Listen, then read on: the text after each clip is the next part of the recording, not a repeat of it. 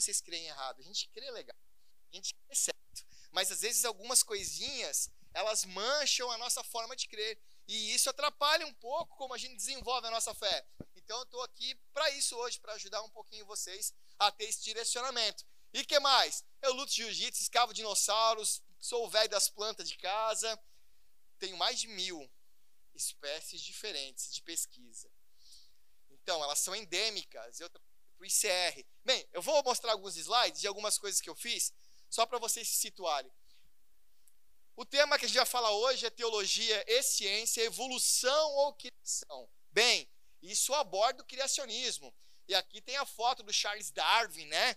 Que muita gente não consegue entender o que, ele queria dizer. Ele escreveu um livro chamado A Origem das Espécies e muita gente acha que ele é antagônico à bíblica. Então você ou você crê na Bíblia ou você crê na origem das espécies. Será que é isso mesmo? Será que esses dois livros são contrários? Ou a gente não consegue entender muito bem o que, que esses livros querem dizer? Vamos lá, pode passar, Van. Bem, vocês estão vendo aí, uh, novamente, a minha área de pesquisa.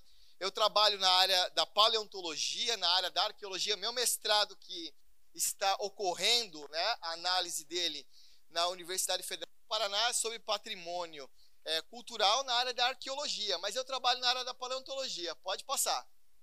Então, além de alguns museus no Brasil, como esse do MUD, que fica em Maringá, toda a parte de paleontologia e esse da SCB eu desenvolvi e eu fiz o design e a parte de pesquisa deles, pode passar. Eu também eu tive o privilégio de fazer esse museu lá em Galápagos, que fica lá no Equador, na Avenida Charles Darwin. Então, nesse museu, além de tudo dentro dele falar de ciência, Bíblia e criacionismo, lá tem uma sala onde que você participa de um capítulo do meu livro. Você entra na sala, você coloca um óculos de realidade virtual e você é um dos personagens do livro. Então você vai ter que tomar algumas decisões pautadas no seu conhecimento de ciência e Bíblia. Então é um museu bem legal. E atualmente eu estou trabalhando nesse projeto chamado Genesis Park, que ele fica lá no Ceará. É um parque temático bíblico que o empresário está construído. São 50 mil hectares. Vai ter uma arca do tamanho original, vai ter uma parte de dinossauros, vai ter uma parte do livro de Gênesis, vai ser bem legal. Então, logo, logo eu posto mais no meu Instagram aí sobre como que está ficando esse parque construído lá. Pode passar. Bem, aqui tem algumas fotos de pesquisas, né? É, uma coisa que eu fiz muito em 2017, 2018, foi pesquisar pterossauros, é, os répteis voadores. Eles não eram dinossauros. Mas Santa Catarina e Paraná é o berço mundial desses animais voadores.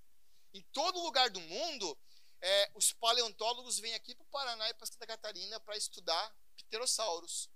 E olha que legal, lá em 2009, 2008, um paleontólogo chamado James Deacon, ele veio para Santa Catarina e ele teve contato com uma pesquisa de uma equipe catarinense, descobriu um pterossauro que eles apelidaram o nome de dragão espírito da morte. Se você jogar isso no Google aí, dragão espírito da morte, você vai ver uma notícia que diz que um grupo de catarinenses descobriram este pterossauro.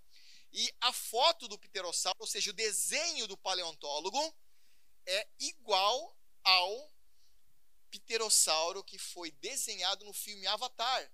Aquele é, pterossauro laranja, o Turak Matuk, que o James Cameron depois usou essa pesquisa catarinense para desenhar uma parte do seu filme Avatar. Então vocês podem pesquisar depois. Então essa parte de pterossauros eu fiz muito em 2017, 2018. Ali está uma foto do meu livro, 11 de Gênesis. Ele está esgotado, não trouxe hoje por causa disso. Algumas escolas confessionais no Brasil utilizaram ele como livro do ano. Então eles fizeram edições para escolas, né? Como a escola adventista, por exemplo, o NASP, algumas escolas confessionais lá de Brasília, e ele foi traduzido agora para espanhol e para inglês e algumas escolas lá da Argentina, como Engenheiro Coelho, a Universidade Adventista lá em Três Rios também utilizaram ele como livro do ano, porque ele aborda de forma muito fácil, prática, essa história dos 11 primeiros capítulos da Bíblia. Pode passar. Então, galera, eu também fundei essa revista aqui, Origem em Revista, que tem a primeira edição e a segunda. Eu fundei junto com um pesquisador chamado Everton Fernando Alves é um periódico criacionista que fala sobre esse dilema das nossas origens. Pode passar. também escrevo nessa revista que ela tem mais de 40 anos, né, uma revista brasileira. Eu sou um dos colunistas dela e hoje eu ocupo um cargo de diretor de expansão da SCB, que é a Sociedade Criacionista Brasileira, com sede lá em Brasília. Pode passar. E é isso, bora. Então vamos voar. Seguinte, primeira coisa, vamos aprender a definir as coisas para a gente não entender errado a palavra criacionismo. Muita gente fala assim, ó, meu, criacionismo é ciência. Não, não é. Criacionismo não é ciência. Criacionismo não é religião também. Criacionismo, ele é um conjunto de ideias. Logo, ele é filosofia. Olha o que quer dizer a palavra criacionismo. Criar é um ato ou efeito de exprimir um conjunto de ideias. E o ismo ali quer dizer o quê? Justamente isso. É como o ateísmo. Ateísmo também não é ciência. Ateísmo também não é religião. É um conjunto de ideias. Pode passar. E para haver criacionismo, o que, que tem que acontecer? Olha só, gente. Precisa ter dois componentes. O primeiro deles, o primeiro componente do criacionismo é ter algum ser divino. E aqui eu não estou falando que é Deus. Pode ser qualquer ser divino. Bem, nós somos cristãos, a gente crê no Deus da Bíblia, beleza. Mas existem outros tipos de criacionismo. Então eu estou dizendo que para ter criacionismo precisa ter um componente divino, algo sobrenatural, primeiro. E outra coisa, Olha só, daí complica. Tem que ter um elemento chamado ex nihilo, ou seja, esse ser divino, ele tem que ser capaz de trazer à existência algo que não existia antes. Aí complica um pouco e diminui o número de candidatos que podem fazer isso. Porque Deus, para criar o universo, ele tem que estar fora do universo. Deus ele não pode estar na prateleira das coisas criadas. É a mesma coisa que eu perguntar para vocês: qual é o cheiro da cor azul? Vocês conseguem responder? Porque a cor azul, ela não está na categoria das coisas que têm cheiro. Ok? Então a pergunta é ilógica. É a mesma coisa que eu perguntar quem criou Deus. Deus ele não está na prateleira das coisas criadas. Ele tem que estar, tá, estar tá fora desse conjunto de ideias. Pode passar. Vamos lá. Então, por definição, nós temos aí três tipos de criacionismo. Três. Vou explicar para vocês como é que são esses três. O primeiro é o criacionismo científico. E olha que tem criacionismo científico.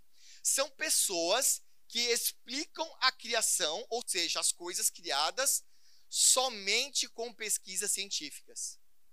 É a única forma de explicação que eles aceitam.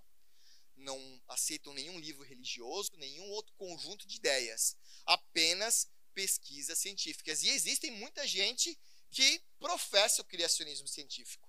Agora, por outro lado, e antagônico, existe o criacionismo religioso, que são aquelas pessoas que explicam as coisas criadas somente com a Bíblia ou com qualquer outro livro religioso. Pode ser o Corão, pode ser os Vedas do budismo, ok? Então, o criacionismo religioso ele descarta qualquer pesquisa científica. Não, está escrito no meu, no meu livro religioso e é verdade, ponto. Ok? Essas pessoas agem dessa forma. E agora, eu chamo do terceiro tipo o criacionismo bíblico, que ele é descritivo, mas o que, que o criacionismo bíblico faz? Ele tanto utiliza os textos religiosos, mas ele também utiliza as pesquisas científicas. Ele não descarta nenhuma das duas coisas. Então, para você ser um criacionista bíblico, você pode crer na ciência sim, e você pode crer na Bíblia sim. Mas aparentemente as duas coisas não se casam, né? A Bíblia não fala de dinossauros. E a ciência fala. E aí? Como resolver esse problema? Vamos lá? Passa aí. Então, tudo está envolvido também com a questão da sua cosmovisão. E o que, que quer dizer cosmovisão, gente? Olha só. Vocês aqui são pessoas individuais e diferentes. Todos vocês são. Por quê? Porque vocês nasceram em cidades diferentes, vocês foram criadas de forma diferente, vocês comeram comidas diferentes, e o conjunto de valores que vocês são norteados, de certa forma, são diferentes. Se eu perguntar qual é a comida que você mais gosta, você vai me responder isso baseado no teu conjunto de valores que ele é construído com o passar da tua vida. Então você é uma concha de retalhos de experiências que você teve. Se eu, é, aqui nós, nós estamos aqui num público cristão, então é mais fácil eu prever a resposta de vocês. Agora, lá fora, eu palestrei na Universidade Federal de Chapecó. E, e lá eu perguntei: quem é a favor da pena de morte? Então, algumas pessoas responderam que sim, outras responderam que não, mas as que responderam que sim ou que não, elas basearam a resposta delas num conjunto de valores que elas tinham. E vocês também vão fazer isso se eu perguntar quem é a favor do aborto. Não precisa responder. Mas vocês vão responder sim ou não, baseado na cosmovisão de vocês. Então, cosmovisão de vocês é um leme que dirige a vida de vocês. Se vocês tiverem uma cosmovisão cristã, então a resposta que vocês vão dar ao mundo é norteada por esse conjunto de ideias. Ok? Agora, se vocês tiverem uma cosmovisão não cristã, vocês vão negar algumas evidências que vocês não deveriam negar, porque a resposta de vocês a isso ela é diferente. Passa. Vamos entender melhor isso? Olha só. Existem cinco perguntas fundamentais na vida. Gente, se você conseguir responder essas cinco perguntas, você é um cara ou uma menina muito feliz. E essas perguntas, elas norteiam todas as coisas na vida. E eu dou um exemplo aqui, ó. Eu aprendi a gostar do São Paulo porque eu vi o Tele Santana como técnico e eu gostava muito dele. Eu escolhi meu time de futebol por causa do técnico. Mas as questões da vida você não pode fazer da mesma forma. Pode passar. Você não escolhe teu time de futebol da mesma forma que você escolhe tuas crenças é diferente. Mas tem muita gente por aí escolhendo as suas crenças, escolhendo as suas bases de fé, como escolhe um time de futebol, como escolhe qual lanche do McDonald's vai comer, por opção e não por evidência, por modinha e não pelo um conjunto de ideias que ela está previamente estabelecido. Passa. Olha quais são as cinco perguntas fundamentais. E elas precisam ser testadas a todo momento. Eu digo assim, ó, aquilo que você está crendo aí, se você não testar a tua fé a todo momento, tem algo errado com você. E o próprio Jesus, ele nos incentiva a fazer isso. Sabe? Ele dizendo assim, ó, bate, bate, que eu abro. Pede, que eu dou. Fazei prova de mim, Deus fala. Ei, me testa. Clama para mim para ver se eu não vou responder. Deus ele nos desafia a todo momento a nos testar, a fazer com que a gente prove daquilo que ele está oferecendo para saber se é verdade ou não. Passa. Olha só, as perguntas principais da vida. A primeira é, lógico, de onde nós viemos. E ela, ela aponta para a questão das nossas origens, de onde nós viemos. Você consegue responder? Pensa, pensa. Isso você tem que pensar em todo momento da sua vida. Você tem que testar isso na tua cabeça, de onde você veio, de onde você veio, de onde eu vim. Outra pergunta, quem nós somos? E ela fala da nossa identidade. Olha aí que base importante. Hoje em dia a gente tem tanto problema quanto a isso, né? As pessoas não sabem mais quem são. Eu olhei uma notícia que lá em Nova York, na prefeitura, existem 62 tipos de gêneros registrados. Você pode escolher o que você quiser ser. Se você quiser ser um bovino, tem um gênero lá. Tem uns que eu entendo, né? Mas. E a terceira pergunta, ela fala sobre o nosso propósito. E ela é tão importante, ó, por que nós estamos aqui? Ei! Você é adolescente, você é jovem, você não tão jovem, estou vendo alguns aqui que tem mais de 15. Custódio lá atrás. Oi, Custódio, faz tempo que eu não te vejo. Custódio deve ter uns 21. 22, acho, no máximo. Por que vocês estão aqui? Isso é importante vocês se perguntarem a todo momento. E não é pecado você questionar. Mesmo estando na igreja, mesmo você estando contente com a sua fé, mesmo você estando em comunhão com Deus, não tem problema. Você perguntar isso para você mesmo. Ok? Isso vai te trazer é, uma maior proximidade da verdade, que é o nosso padrão, e ela é Deus. Quarta, é sobre nossa moralidade, também é presente. Como nós devemos viver? Existem várias ideias por aí de conjuntos de moralidade, né? A Bíblia é um deles. E ela é uma opção. Você pode escolher fazer ou não. Muito bem. E a última também é criacionismo.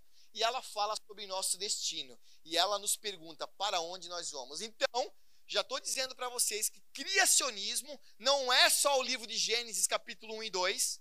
Saber se teve dinossauro, se Adão tinha umbigo e como é que Deus criou o sol no quarto dia. Não é só isso criacionismo. Criacionismo é como você está vivendo hoje. Criacionismo é para onde você vai. Por quê? Por quê? E eu vou dizer para você agora. Jesus, ele veio porque lá no passado ocorreu um erro de programação. Bem, um Deus criador amoroso pinta uma pintura muito linda e alguém chamado pecado passa a mão com a tinta ainda fresca nessa pintura e embaça um pouco as cores. Hoje nós olhamos para essa pintura, um pôr do sol, por exemplo, e a gente identifica cores, formas, mas a gente não consegue ver a pintura original, porque o pecado deu uma embaçada, né? Jesus ele veio justamente para resolver esse problema. Bem, se você tira o livro de Gênesis da tua fé, a cruz ela fica sem sentido. Por que, que Jesus veio? Você está entendendo como é perigoso nós não estabelecermos essas cinco perguntas de forma legal? E detalhe, para onde você vai mesmo? Será que o céu é um gramado branco e você vai ficar ah, gramado verde e você vai ficar vestido de branco tocando uma lira, uma harpa o dia todo? Será que o céu é isso? Coelhinhos brancos andando pela grama? Não! É tudo menos isso. Leia o livro de Apocalipse. O céu é muito doido, cara. O céu é muito doido. E se, já vai um spoiler aí, e se Deus falou que lá no céu ele vai recriar as coisas que ele criou lá em Gênesis, e se ele falou que vai ter animal, que o leão vai passar com o cordeiro, que vai ter outros animais, e se ele vai recriar aquilo que ele criou, claro que no céu vai ter dinossauro, cara. É lógico. Se foi Deus que criou. Ok? Ah, mas Alexandre, a Bíblia não tem dinossauro, não tem a palavra dinossauro. Verdade, mas a Bíblia também não tem a palavra gato. Alguém tem dúvida que gatos existem? A Bíblia não é um livro de biologia que está descrevendo todas as espécies da Terra. Pasmem.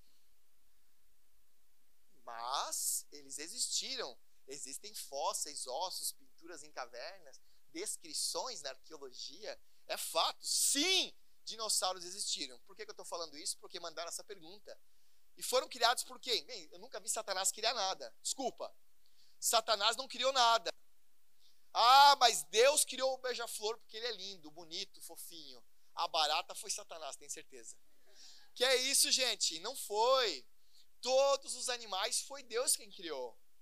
É claro que alguns a gente não entende a relação com o meio ambiente hoje, mas eu quero dizer para vocês, nós podemos tirar os mamíferos da terra, todos eles.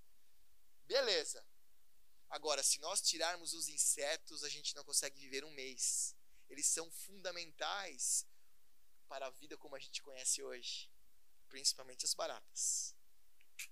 Então foi Deus que criou a perereca assim, foi Deus quem criou a barata, o rato, é isso aí mesmo. Claro que depois do pecado algumas coisas ficaram meio embaçadas, né? Algumas relações de presa, predação, toxina, veneno, cadeia alimentar, e a gente não consegue entender muito bem isso hoje. Pode passar? Então vamos lá, gente, olha só. Começando a estabelecer nossas bases agora, olha. Bem, nós somos da igreja, nós somos crente. A gente está aqui toda quinta-feira. Alguns aqui, os pais vão na igreja, né? Bem, nós cremos que Deus é o autor de todas as coisas da natureza. Mas nós também cremos que Deus é o autor da Deus é o autor das escrituras. Só que Deus não ditou a Bíblia. Deus inspirou. Olha, é diferente, hein? Bem, se nós cremos que Deus criou todas as coisas e Deus também escreveu a Bíblia, essas coisas elas devem entrar em convergência. Ou seja, a ciência ela tem que estar em sintonia com a Bíblia. É um pensamento comum. E por que que essas coisas não são assim quando a gente começa a ler o livro de biologia lá no ensino médio? Vamos ver por quê? Passa aí. Olha só. A ciência, presta atenção. Ciência é uma forma de interpretação humana. Ciência não é religião, gente. Se você vê um cara de jaleco branco, ele não é Deus. Tem gente que vende colchão hoje com jaleco branco. Porque o jaleco branco tem um poder, né? Olha o cara com o jaleco branco, esse cara é cientista, esse cara é sobrenatural. Jaleco branco é uma roupa. O cientista não é Deus.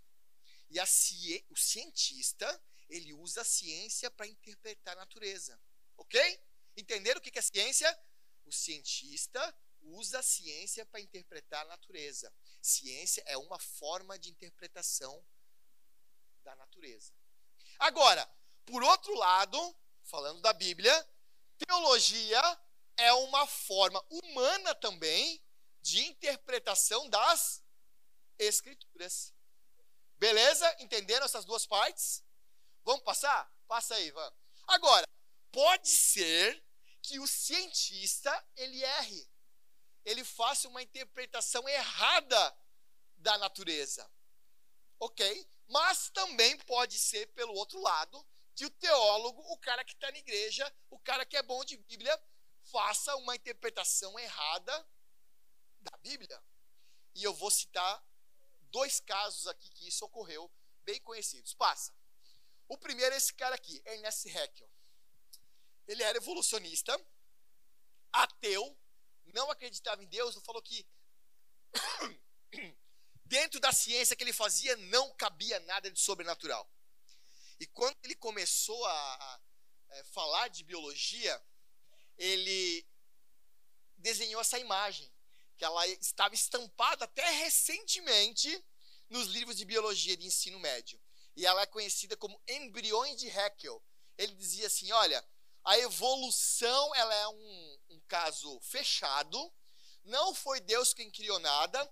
Os embriões lá em cima, ó, no estágio embrionário, eles são todos iguais. Isso quer dizer que todos nós é, somos parentes e que Deus não criou nada. A evolução existiu. E isso, essa imagem, ela foi estampada nos livros de biologia. Haeckel estava certo ou estava errado? Ele estava errado. Ele forçou a barra. Ele usou a cosmovisão dele ateísta para estabelecer mal a ciência. Passa a imagem. Olha só como na verdade são os embriões. Hoje nós temos tecnologia suficiente para determinar que o estágio embrionário ele é bem diferente entre as famílias. Pode passar. Tem uma imagem melhor aqui, ó. Então é um exemplo de ciência mais estabelecida. Vou citar outra que não está no slide. Darwin escreveu no livro Origem das Espécies. Ele foi para o Alasca e ele viu um urso nadando com a boca aberta. E ele olhou e falou: Uau, se esse urso continuar dando com a boca aberta, ele vai se transformar em baleia. Porque baleia também nada com a boca aberta e come grilo. Ele achou que o simples fato de um animal ter um hábito igual ao outro faria com que a evolução mágica. Isso é Harry Potter, tá, gente? Mágica acontece lá no Harry Potter. Na natureza não acontece. Fechou? Exemplo de ciência mais estabelecida. Pode passar. Agora, só os cientistas que erram? Não, vamos ver um caso da teologia. Olha aqui que saiu no site da Globo. Vocês já ouviram essa história que nós somos 99% parecido com macaco? Quem já ouviu? Levanta a mão. Já ouviram essa história? Gente, isso é uma bobagem que alguém já falou. Ó, essa pesquisa saiu em vários lugares. Mas olha como é que ela foi feita. Nós temos 30 mil genes. Você e eu tem 30 mil. Eu que sou gordinho deve ter um 31, né? Eu devo ter um pouquinho mais que você. Agora, desses 30 mil genes, eles pegaram 97 e fizeram a comparação.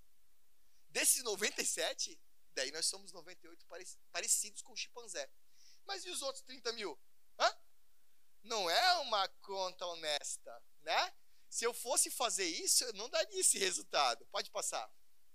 Ó, o resultado certo seria nós somos parecidos com o chimpanzé 0,03%.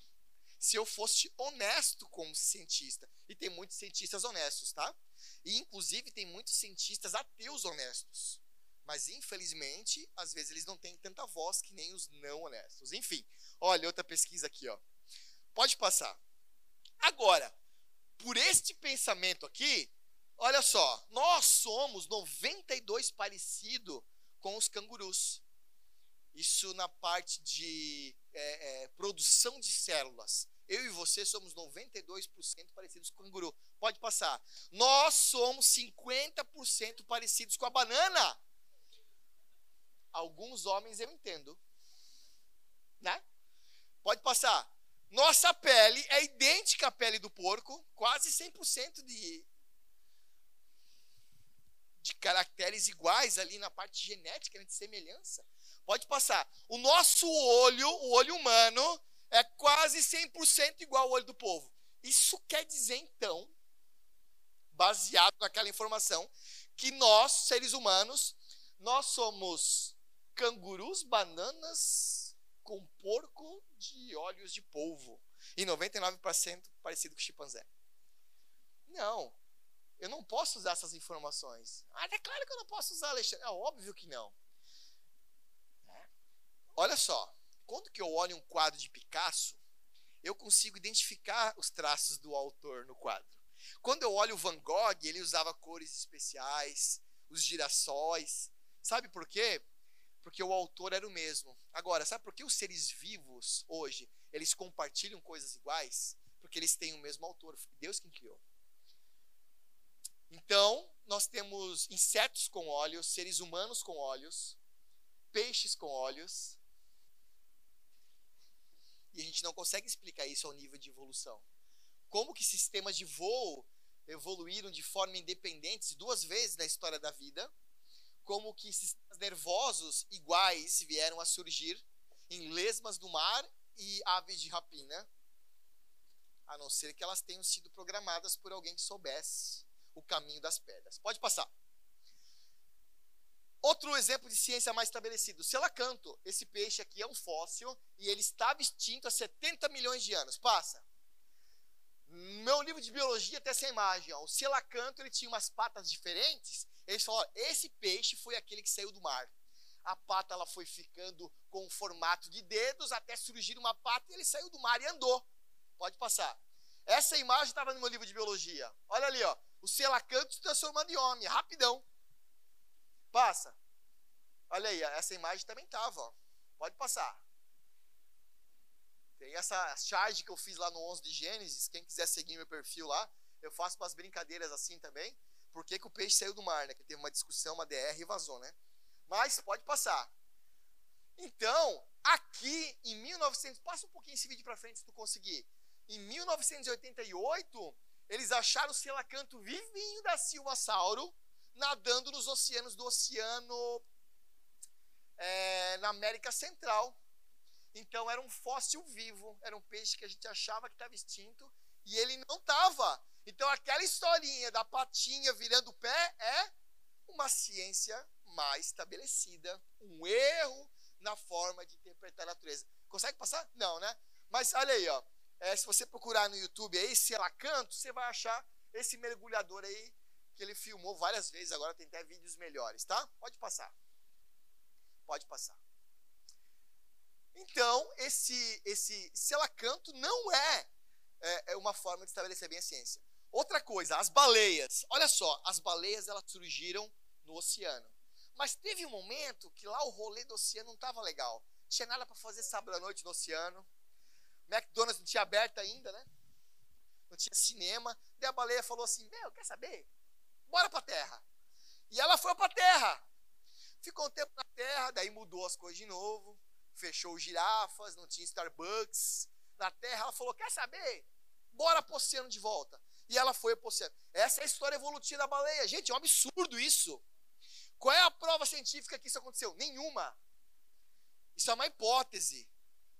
Mas evidência científica nenhuma. Tá aqui, ó. Esse animal é um ancestral da baleia. Ele primeiro saiu do mar, foi para a terra, virou uma espécie um cachorro.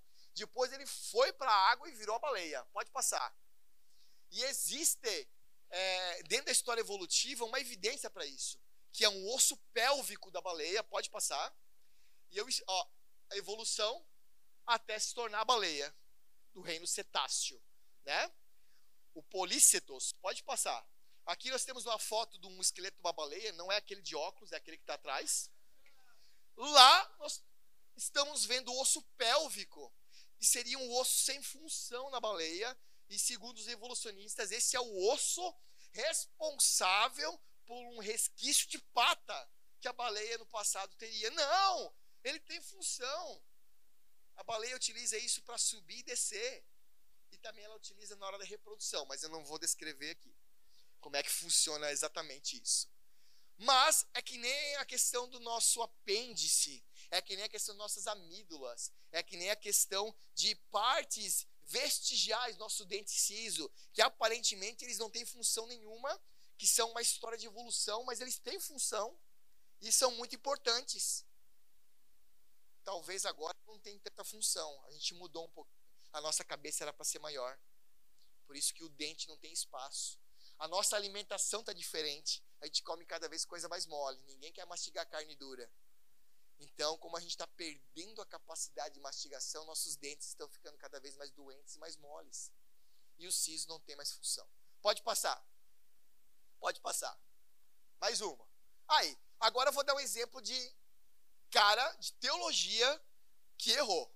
Eu dei um exemplo de ciência, dei três exemplos de ciência. Bem, esse cara bonito, com penteado lindo, chamado Nicolau Copérnico, é o nome do meu cachorro. Tem um cachorro de 20 anos, poodle, chamado Copérnico. Poodle não morre, ele derrete, né?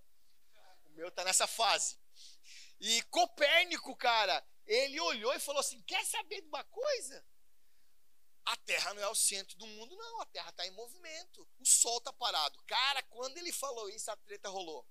Pastor Newton desceu o sarrafo lá, falou: Copérnico, brother, tu é legal. Eu, o Rec, uma galera que gosta de cima. Tu não pode ficar falando essas coisas aí, mano. A Bíblia diz que a Terra é o centro do universo. Josué orou, o sol parou, cara. O sol tá em movimento, mano. Tu não pode falar isso, cara. Copérnico falou, mano, olha o microscópio aqui, cara. Olha lá, velho. Tá andando. E Copérnico ele foi excomungado, foi expulso da igreja. Sabe quem fez isso? Lutero e Calvino pegaram Copérnico, a partir de hoje você não vai ser mais salvo, você está lá fora. Está excluído, excluíram ele. 200 anos mais tarde, Copérnico era cristão, criacionista, cientista, extraordinário. 200 anos depois, um cara que não sabia nada, também de ciência, chamado Galileu, olhando, falou: Vem! Quer saber que Copérnico estava certo? Pastor Niltinho, Heckman. O pessoal não sabe nada. E ele foi preso, Galileu foi preso por defender Copérnico. Quem é que estava errado aqui, gente? Aqui era a teologia que estava errada. A ciência foi bem estabelecida. Ah, mas pera aí, como é que tu vai explicar lá, então, Josué orou e o sol parou? Explica aí, cristão. O sol já está parado. Gente, a Bíblia foi inspirada e não ditada no ponto de vista do observador, quem estava escrevendo, o sol tinha parado. E a gente tem que entender que a Bíblia tem essas mazelas, e por isso que ela é verdade. Porque a Bíblia conta da interpretação do ser humano. O ser humano olha para a natureza e faz a sua observação. Ok? E às vezes é limitada. Eu digo assim para o meu filho: se espremer o livro de rei, sai sangue. Cara, aquele livro é morte e treta todo capítulo. Mas por isso que é verdade, porque a Bíblia ela conta com a mazela, a humanidade podre do homem caído. Ok? Vamos lá, passou? Então, ciência é um conjunto de ferramentas. Então, quando você tem um problema lá na física, você vai lá na caixa de ferramentas chamada ciência, você tira a ferramenta para resolver o problema da física. Quando que o problema é na química, você faz a mesma coisa. Ciência não é Deus. Ciência não dita todas as coisas, mas ela é um conjunto de interpretações. Passa. Então, aqui nós temos uma briga como um jogo de xadrez. Ou você crê na evolução, ou você crê na criação. As duas coisas não dá. Porque elas são antagônicas. Será que é isso mesmo? Passa aí. E essa imagem aqui maior besteira do mundo, gente. Parece que tem uma guerra entre o Tinga e Jesus. Isso aqui não existe, gente. Jesus nunca disputou com ninguém. Porque se ele fosse disputar, seria um massacre. Jesus ele já ganhou. Não tem disputa. Mas veja bem, veja bem. tudo na evolução é mentira? Não. Algumas coisas foram mais estabelecidas e algumas até foram corrigidas. Aquela imagem do Selacanto foi tirada do livro de biologia. Pode passar. Olha só, a revista super irritante. Ah, desculpa, super interessante. Darwin, o homem que matou Deus. Vai, joga outro slide. Ela adora falar mal da Bíblia. Adora falar mal dos cristãos. Passa aí. Olha aí, gente. Ela persegue a gente, cara. Passa aí. Com que evidência? Nenhuma. Esse cara que era ateu, ó, Isaac Asimov, escreveu vários livros sobre teísmo e alguns livros como O Homem Bicentenário, Eu, Robô, se transformaram em filmes. Passa aí. Olha só, alguns filmes que foram inspirados no ateísmo. Mais um. Vários filmes legais pra caramba ainda. E eu gosto sempre de falar desse filme aqui, ó. Eu sou a lenda. Quem já viu? Eu sou a lenda do Will Smith. Legal. Vó, quem não viu se lascou. Vou dar o um spoiler. No final do filme, a humanidade está com o vírus mortal, tá todo mundo morrendo. Tá todo mundo na capa da gaita no bico do corvo. Ok? Daí é o seguinte: ó a solução. O sangue de um só homem purifica todo mundo da doença. Cara, eu já li isso em algum lugar. Já vi isso em algum livro por aí. Passou. Outros filmes aí baseados em ciência, baseados em religião. E olha, não fala mal de Star Wars, não, cara. Eu curto pra caramba. Tô dando exemplo aqui, tá? Lá nos jovens da igreja eu falo, ó, a força que tá dentro de você. Não, cara, isso não é Star Wars, é Espírito Santo, velho. Tá? Fica ligado. Manda lá, pode passar.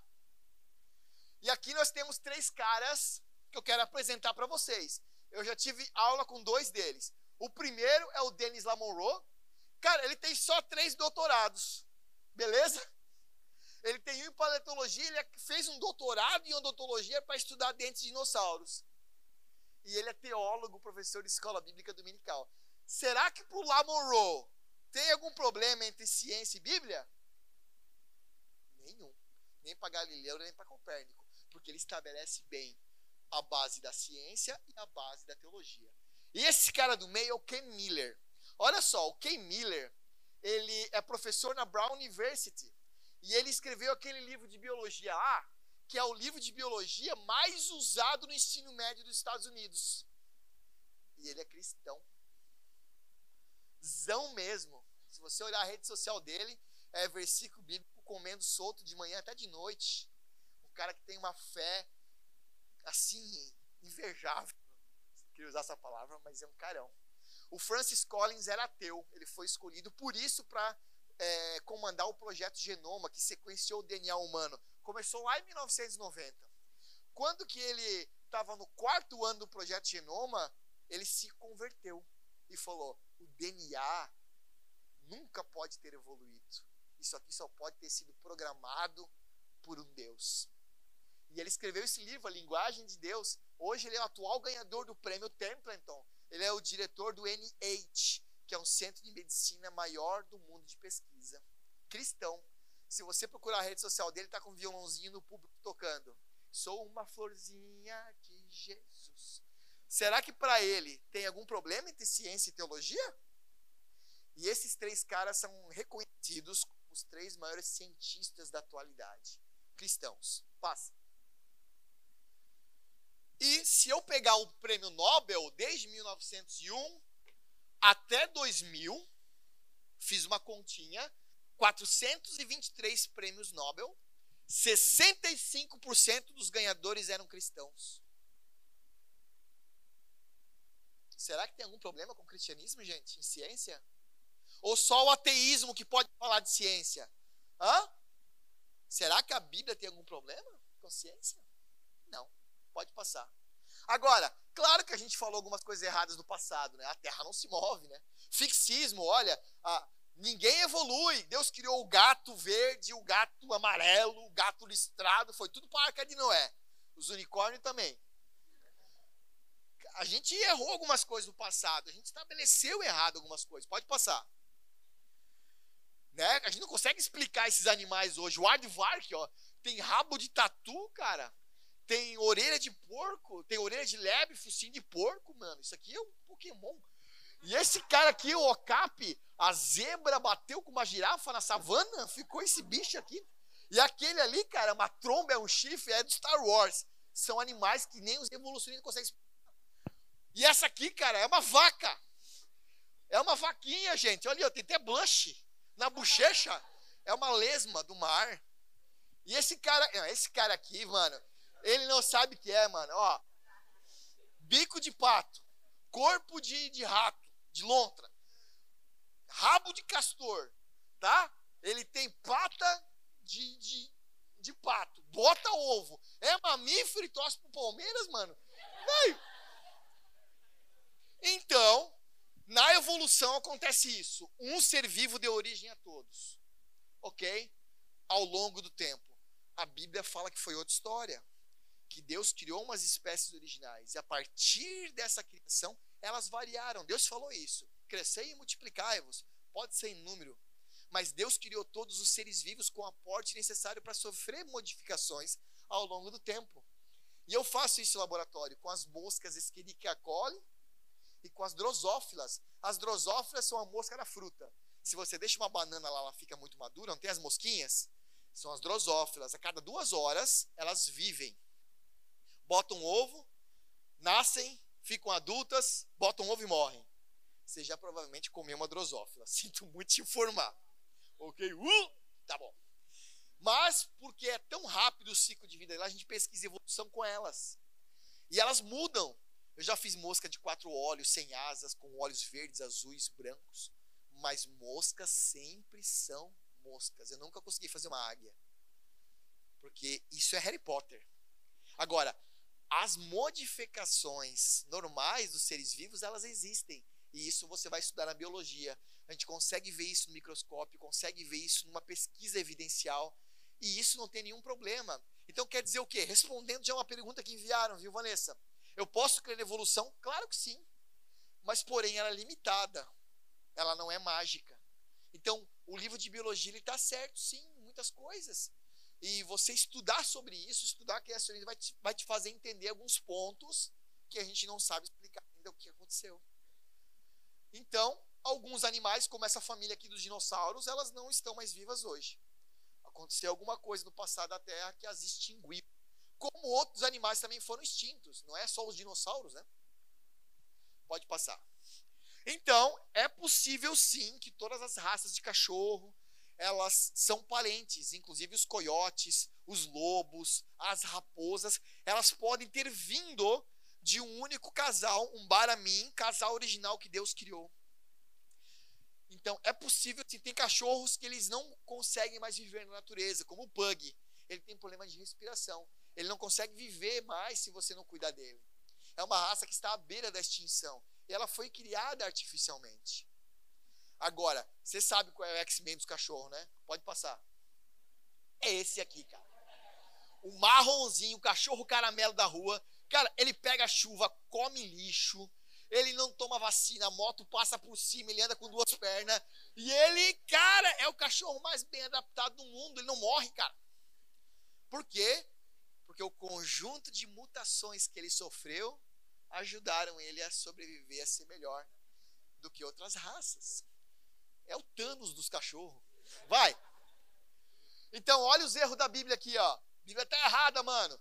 Jesus falou que a mostarda é menor da semente, mas a mostarda não é, tem semente menor. Claro, cara, mas olha só.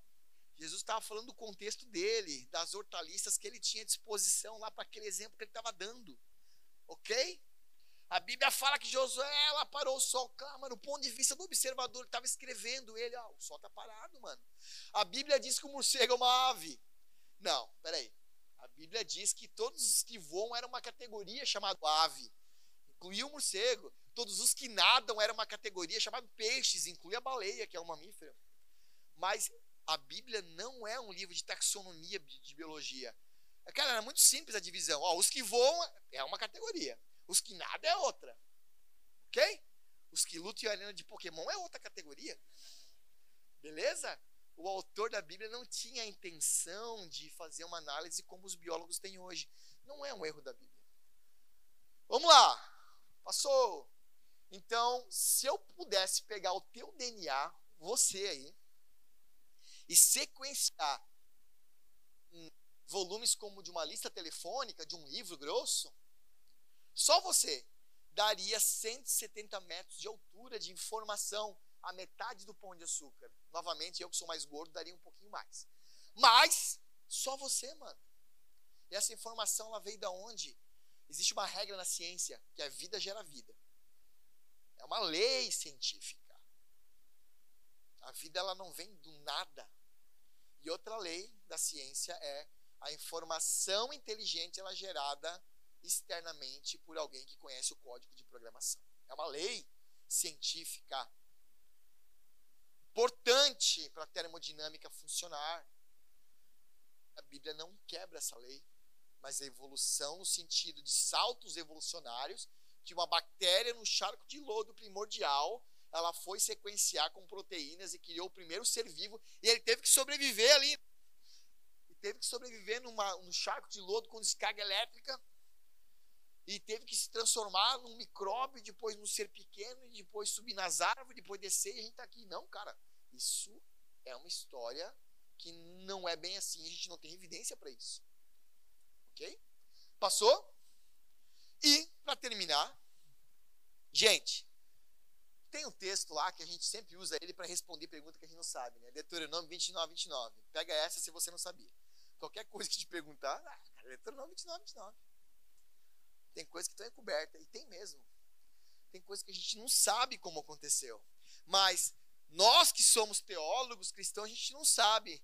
E a ciência também não sabe como aconteceu. Mas, mas, até hoje, preste atenção nessa última informação, até hoje, nenhuma descoberta científica desmentiu uma vírgula da Bíblia. Ao contrário, descobertas científicas têm corroborado com o relato bíblico. Em todas as instâncias, na área da química, na área é, é, da antropologia, na área da física. Meu, a área da física é cheia é, é, de coisas. Quer ver? Ó? Primeiro versículo da Bíblia. Como é que é o versículo da Bíblia? Primeiro versículo da Bíblia, gente. No princípio criou Deus os céus e a terra. A física ela é gerida por três coisas: tempo, espaço e matéria, certo? No princípio, tempo. Criou Deus os céus, espaço, e a terra, matéria. Primeiro versículo da Bíblia, Deus já chuta assim, ó, física para vocês. Tá aí.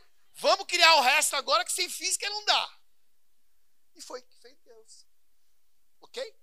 E tem detalhes ali que estão ocultos. Tá no livro 11 de Gênesis, livro bom, tá? Já li. Por exemplo, Deus fala assim, ó, e criou a porção seca no singular. E na história da geologia a gente sabe que tinha um continente só, não eram várias porções, era a porção seca. E Deus fala que tudo é bom, mas as águas do segundo dia ele não fala que era bom, porque ele sabia que ele ia usar lá na frente uma coisa que seria ruim, que era o dilúvio. Né? E a Bíblia era perfeita nos detalhes, inclusive na criação das plantas antes da luz solar, porque o mais importante das plantas não é a luz, mas é o tempo onde que ela fica de noite produzindo a fotossíntese, que é o período escuro das plantas. Ele é tão importante como a luz. Se uma planta ficar só no claro, ela morre. Deus é perfeito que faz. E eu acho que meu tempo acabou. E eu queria dizer para vocês que, bem, foi passado meu Instagram aqui, que é o Alexandre Kretschmar. E muitas vezes eu vou palestrar em nos lugares e as pessoas têm alguma dúvida, mas não dá tempo de eu falar com as pessoas e responder. Então eu gostaria de deixar esse canal aberto. Qualquer dúvida que um dia vocês tiverem na escola, é, surgiu na cabeça, estou lendo a Bíblia, e é isso. Pode mandar no direct lá, às vezes demora um pouquinho para responder, mas eu sempre respondo, sempre, tá? Este ano, ano passado, desculpa, é, não vou citar a escola, mas teve uma escola aqui em, Blumenau, particular, que o professor de biologia era ateu. E ele ficou sabendo de mim aqui em Blumenau. Ele falou assim: Ah, cara, dá uma aula aí para mim, para ver se alguma coisa eu possa aproveitar. E eu gravei um vídeo de uma hora falando sobre paleontologia. Nenhuma vez eu citei a Bíblia nesse vídeo de uma hora. Mas falei de evidências que corroboram com o relato bíblico. Ele gostou da aula e ele aplicou os alunos dele de ensino médio a aula e foi tão legal isso e o cara é ateu. Então, por isso que eu digo, ó, toda ciência devidamente estabelecida e toda a Bíblia corretamente interpretada nunca entrará em contradição. Se tem alguma contradição, ou eu errei a ciência, ou eu não entendi o que está escrito na Bíblia. Belezura? Dá tempo de fazer as perguntas aqui, gente? Dá para alguém levantar a mão e querer fazer alguma pergunta? Vamos lá, Felipe? Então, três perguntas e eu vou pegar camisa aqui para mostrar para vocês. Se vocês quiserem me ajudar a publicar o livro aqui, ó.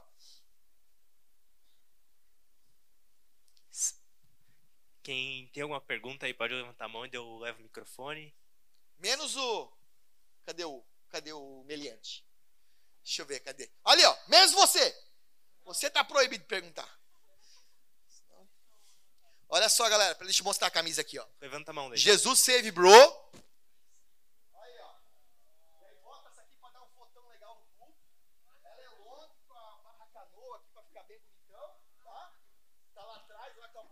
Levanta a mão lá, ó lá. E essa aqui é o poder do amor, gente, ó.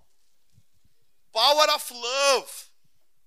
Se liga nessa aqui, o versículozinho coreano, João 3,16.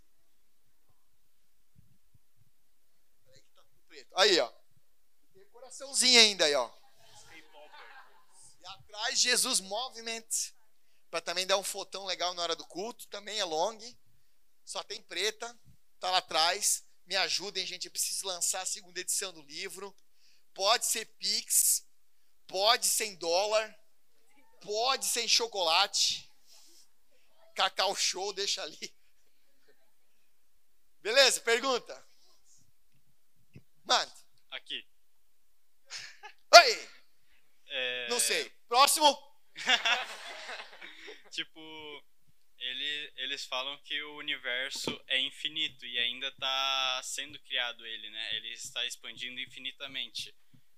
E desde o princípio só foi criada a Terra, né? Terra, o Sol e o sistema solar, pelo que eu entendi. É, não. Na Idade Iluminista, lá na Idade das Terras da Europa, eles acreditavam que o universo ele era é, de tamanho previsível e ele não era eterno. Por isso que eles excluíram a ausência de Deus. Não. O universo, ele está aqui, ele não teve início, né? ninguém precisou iniciar ele. Só que depois, com Galileu, Copérnico, e hoje é muito bem estabelecido isso, inclusive com Einstein, que o universo ele teve um início padre George Lamaitre criou a teoria para falar sobre isso. Big Bang, o nome da teoria. E ela não é antagônica a Gênesis, tá? Big Bang é real, Big Bang é uma coisa, livro de Gênesis é outra. Big Bang, ele fala da expansão da matéria. Então ele teve um início, como a Bíblia fala que teve. E ele está assim em expansão. Porque se você pegar um balão, balãozinho daquele de festa, ele é o melhor exemplo do Big Bang. A superfície do balão é o tempo. Quando você sopra ele, ela expande. Então, a superfície é o tempo, a parte de dentro é o passado e a parte de cima é o futuro. O Big Bang é explicado assim. E a Bíblia diz que isso aconteceu, que num momento lá atrás, não sei quando que ela não fala, a Bíblia não diz que o universo tem seis mil anos. A Bíblia não diz que as coisas que existem é só a Terra, não fala isso. Ela diz que Deus criou a Terra. Mas a gente sabe que tem outras coisas criadas. Mas por que, que ela não fala, então? Porque a Bíblia não é um livro de astronomia. A Bíblia é um livro que um Deus quer se relacionar com o ser humano nessa terra. E todas as relações da Bíblia é Deus com o ser humano nessa terra. Essa ser humano peca, infringe uma lei de Deus, essa terra ela padece. E Deus transforma em homem, vem para essa terra para salvar né, e essa relação que o homem tinha com Deus e promete que novamente Deus vai restaurar o que ele criou nessa terra para essa relação ficar fechada. Mas é lógico que existem outras coisas. Ok? E a Bíblia nunca disse em nenhum lugar que a criação tem só 6 mil anos. Não fala isso. Mas é verdade que o universo está se expandindo sim. E a lei da termodinâmica, ela diz que ele está indo para um fim. A matéria está se degradando. Como a Bíblia fala que está acontecendo mesmo. O pecado, ele não só emburrece o ser humano, mas como ele estraga a criação. Próxima pergunta. Alexandre, é verdade que o universo tem 13 bilhões de anos? Gente, olha só. Como eu falei, a Bíblia não diz que ele tem 6 mil anos. Ok? Eu acredito numa vida jovem, porque lá na luz do microscópio eu consigo ver isso. Mas eu posso crer sim numa terra antiga, no universo antigo, com 3 bilhões de anos, sem problema nenhum. Mesmo porque a Bíblia começa assim, ó, no princípio, não sei quando, Deus criou alguma coisa, os céus e a terra. E de repente você vai ver que existe um planeta cheio da água. Quando que Deus criou aquilo ali? Não sei, cara. Mas a criação ela começa o haja luz com o cenário pronto. Era um planeta escuro, que nem Marte é, cheio da água.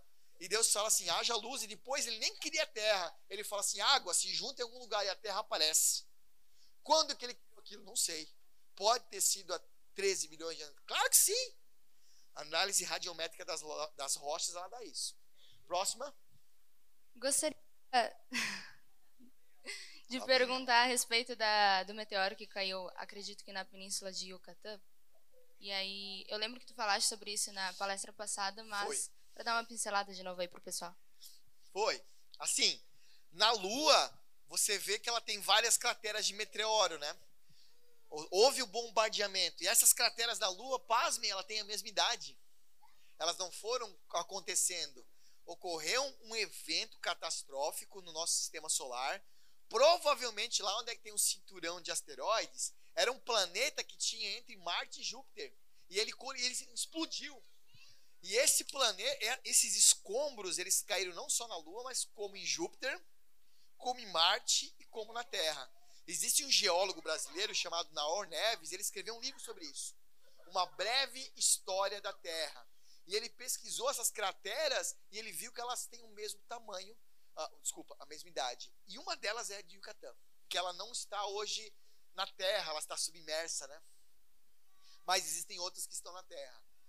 E algumas pessoas, alguns paleontólogos acreditam que foi este meteoro que foi o responsável por extinguir a vida no final do período Jurássico que extinguiu alguns animais que nós conhecemos como dinossauros, mas não foi só os dinossauros que foram extintos. Houve outras extinções também. Agora, olha que legal isso. Olha que legal isso. O dilúvio, ele começa como, gente? Ah, choveu pra caramba. Inclusive que nem ontem, né? Mas não. A chuva foi um efeito pós. O dilúvio começa como fala assim, ó, e romperam-se as fontes do abismo. Ou seja, começou embaixo da terra o dilúvio. A camada, crosta terrestre, ela rachou. E por que, que ela rachou? Uma das causas poderia ter sido um meteoro. Então, houve uma divisão das placas tectônicas, a rocha, a crosta rachou, e a gente sabe quando isso acontece. Aerosol é expelido para a atmosfera, e quando ele resfria, o que acontece? Chove. Então a chuva foi um efeito do que aconteceu primeiro. Né? Então, quer dizer o quê? Que é, este período da extinção jurássica ele pode ter sido o mesmo evento do dilúvio? Sim, algumas pessoas creem que sim. E eu, pessoalmente, testemunhei uma coisa incrível. Eu fui para o Nordeste, lá na Chapada do Araripe, lá em Santana do Cariri, que fica a mil metros do mar e 600 quilômetros de altura. Achei fósseis de peixe lá de água salgada.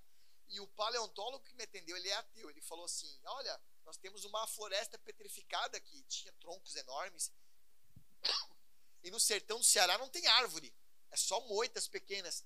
Eu olhei para os lados e eu falei: Gente, como é que essas árvores vieram para aqui? Que árvores são essas? Ele falou: Isso aqui é araucária. Araucária? É um pinheiro, gente, que tem aqui no sul. Eu falei: Como que essas araucárias vieram para aqui? E ele falou: Isso foi uma catástrofe hídrica causada pelo meteoro.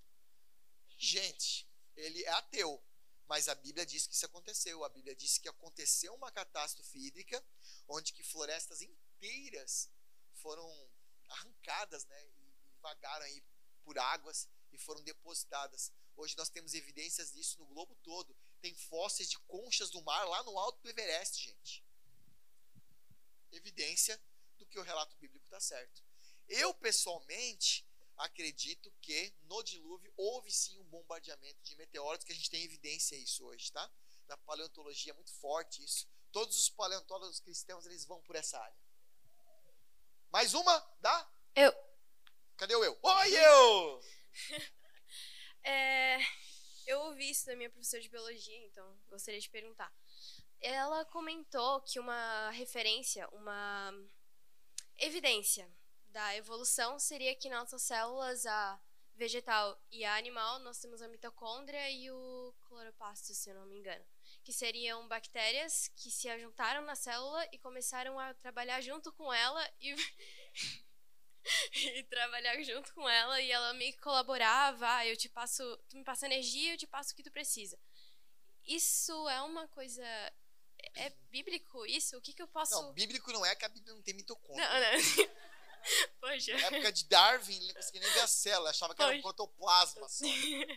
Mas qual seria uma evidência? Então isso estaria certo? Eu posso dizer que a nossa célula aglobou uma bactéria? Eu sempre falo assim, eu sempre ouço perguntas dessa estirpe. Então a primeira coisa que a gente tem que analisar é assim, professora, a senhora tem a pesquisa para me mandar que eu gostaria de ler.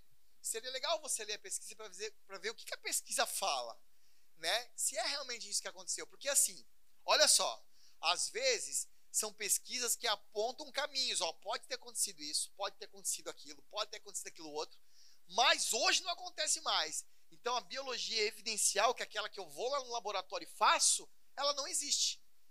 E se isso não existe, quer dizer que é uma incógnita. Mas a mitocôndria é algo interessante. Porque ela tem várias estruturas parecidas com uma bactéria, sendo Isso. ela tem material genético. Isso, Isso, é isso, o isso. difícil de entender. Por que, que a mitocôndria é interessante? Porque ela tem um relógio genético que, em tempo em tempo, ela se modifica.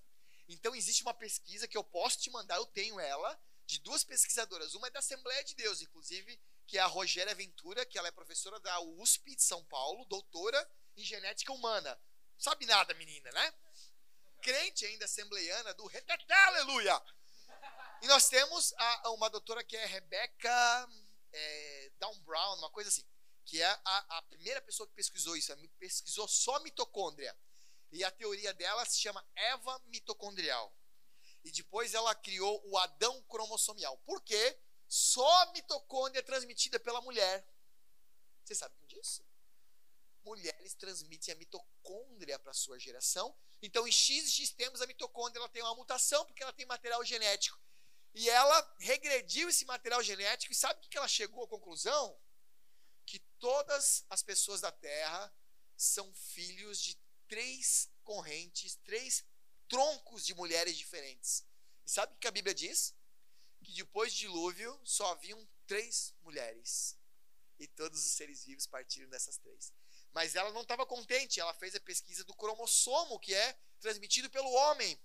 O Adão cromossomial jogou a pesquisa nos laboratórios de genética, mandou para laboratórios escondidos, não falando que era cristã, querendo só saber o retorno da pesquisa. E sabe quantos troncos ela achou?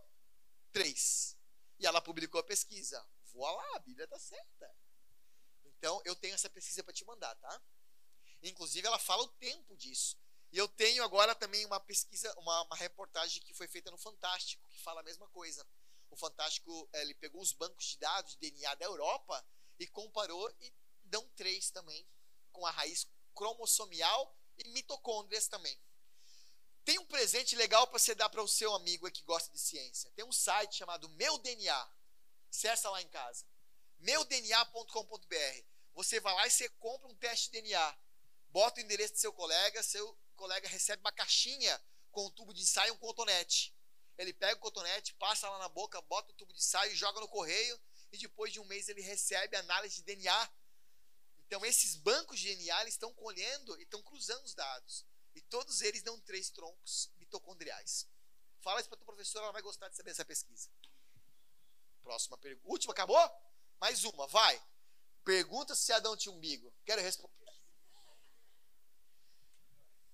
Oi, Brenda. Glenda. Nossa professora de piano? O que, que o criacionismo fala sobre a a explosão cambriana? Perfeito isso. O criacionismo ele não fala nada sobre a explosão cambriana, mas o que é a explosão cambriana? tinha uma imagem aqui que estava no Museu de Londres por muitos anos. Ela fala assim, ó, tem as camadas geológicas, sem vida, sem vida, sem vida. De repente, lá no período cambriano, há uma puff, explosão de vida. Parece que alguém chegou e falou assim: haja vida.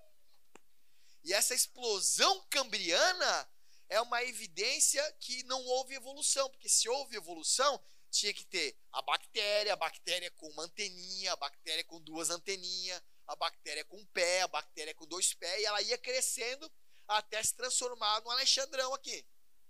Mas não tem isso na camada geológica. De repente a vida aparece pronta, aparece com olho, com intestino, com célula, com mitocôndria funcionando.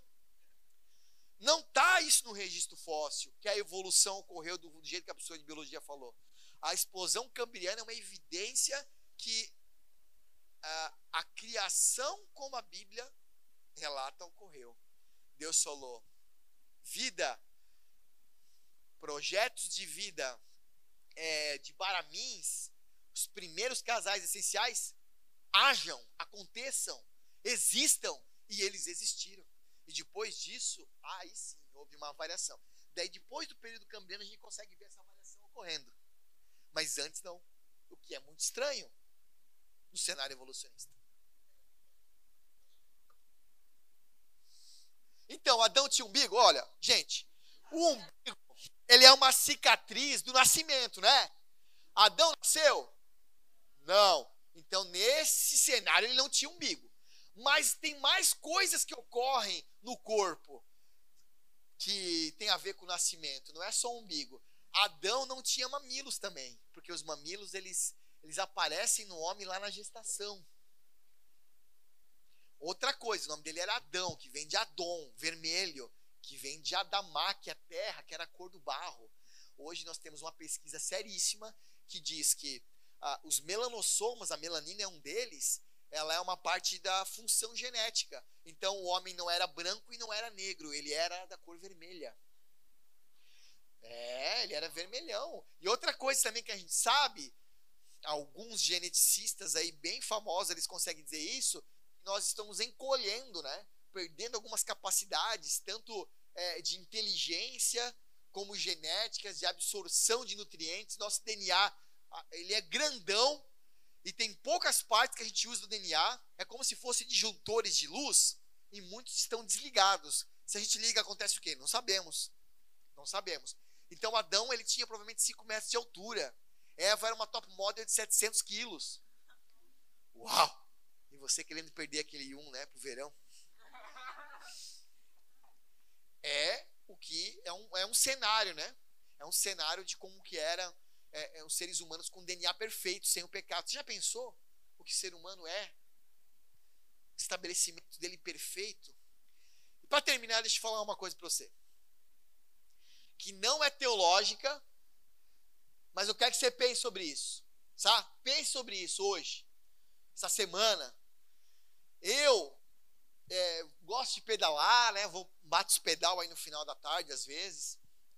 E sempre quando eu olho um pôr do sol, eu tenho um sentimento de nostalgia. Não sei se com você assim também eu olho, pôr do sol, dá um, sabe? Parece que alguma coisa lá se perdeu, que alguma coisa que eu não sei explicar está aqui dentro do meu coração e eu não consigo dizer o que, que é. Mas dá um sentimento de nostalgia. E eu lendo a Bíblia, eu vejo lá que foi na viração de um dia que Adão perdeu a comunhão com Deus. Não é teológico isso, mas eu fico pensando assim naqueles meus devaneios. Será que eu tenho saudade do tempo que nós andávamos com Deus?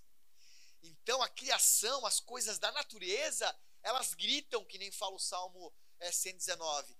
Os céus declaram, gritam a glória de Deus.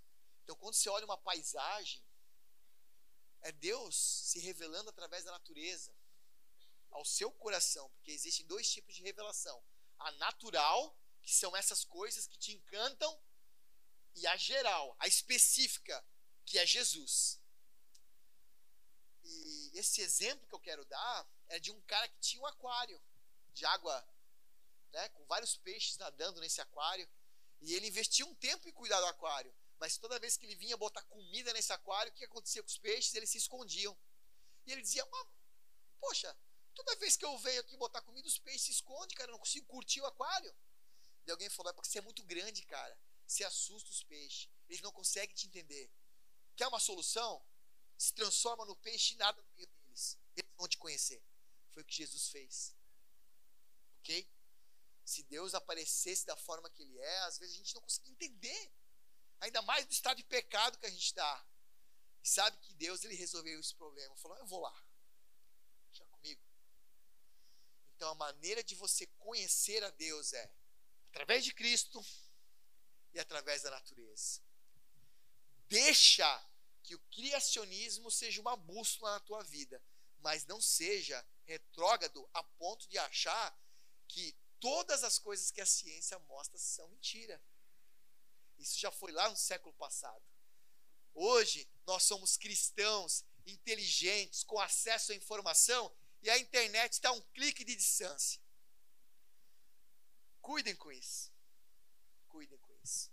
Para que isso também não seja a perdição de vocês. Nem tudo que está na internet é verdade, né? Não existe cavalo com bico, né, gente? Pelo amor de Deus. Pokémon tira, tá? Os Vingadores não existem.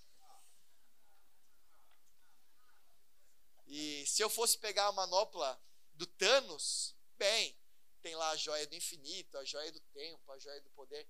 Só existe um super-herói na história que tem todos aqueles poderes. E ele foi revelado lá na cruz. E ele é indestrutível. Então fiquem com esse que ele é bem melhor. Belezura, gente? Pegou meu Instagram lá, a Vanessa botou ali. Qualquer pergunta daquelas cabeludas que vocês não querem fazer aqui agora, mandem para mim lá. Vai ser um prazerzão. Obrigado, Van.